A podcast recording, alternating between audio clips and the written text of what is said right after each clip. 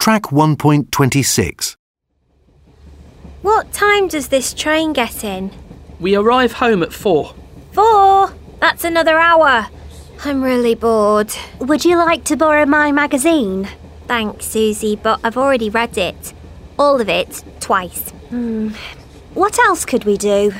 I know. Who wants to play a game? I do. That's a great idea. Depends. What is it? I call it Famous Wishes. you call it? yes, I made it up.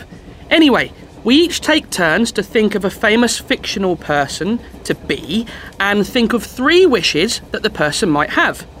Then we say our wishes, and the others have to guess who we are. Okay, sounds fun.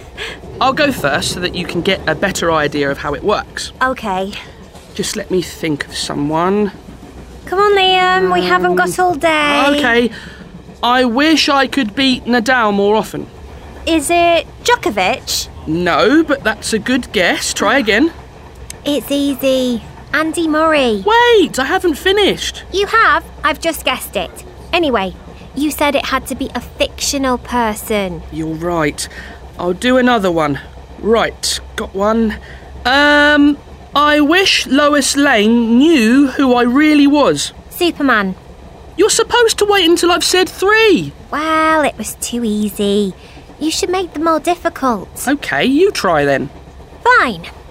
Um, I wish my boyfriend's parents liked me. If only our families wouldn't fight all the time. And I wish he wasn't a Montague. A what? A Montague. I've no idea what a Montague is. What?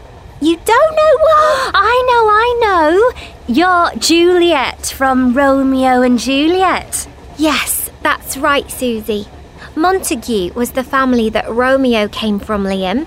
Her family, the Capulets, hated the Montagues, so they- Okay, okay, okay. We don't need a history lesson. it's literature actually. Shakespeare. Have you ever heard of him?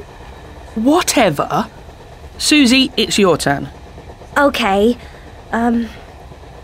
I wish my parents were alive. Okay. I wish I had a bigger bedroom. Go on. If only my cousin wasn't so annoying. Wait.